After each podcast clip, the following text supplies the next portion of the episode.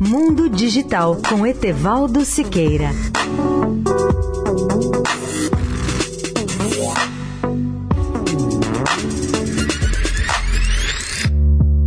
Olá, ouvintes da Eldorado. A Apple está dando um dos mais belos exemplos de sustentabilidade ao adotar em todas as suas instalações o uso de energia 100% limpa. Isso não se refere apenas à sede da empresa em Cupertino, na Califórnia, mas em todas as suas lojas de varejo, escritórios, data centers e instalações localizadas em 43 países, incluindo os Estados Unidos, o Reino Unido, a China e a Índia. O teto da sede da Apple, naquele imenso edifício circular é recoberto por placas fotovoltaicas produtoras de eletricidade por captação da luz solar. E a empresa estimula hoje todos os seus parceiros industriais que produzam seus produtos a se comprometerem a alimentar toda a produção da Apple com 100% de energia limpa. Até agora já são 23 parceiros comprometidos com essa nova política energética. Na verdade, a Apple põe em prática um sonho do falecido Steve Jobs, que por volta de 2002 disse aos jornalistas que as energias limpas eram um dos seus grandes sonhos. Os projetos atuais incluem todos os tipos de energias limpas, desde matrizes solares até parques eólicos e de células combustíveis, de biogás, por exemplo, bem como as mais novas tecnologias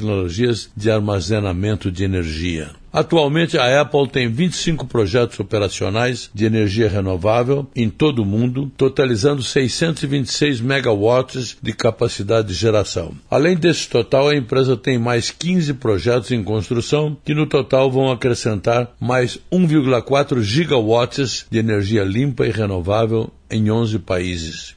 Etevaldo Siqueira, especial para a Rádio Eldorado. Mundo Digital com Etevaldo Siqueira.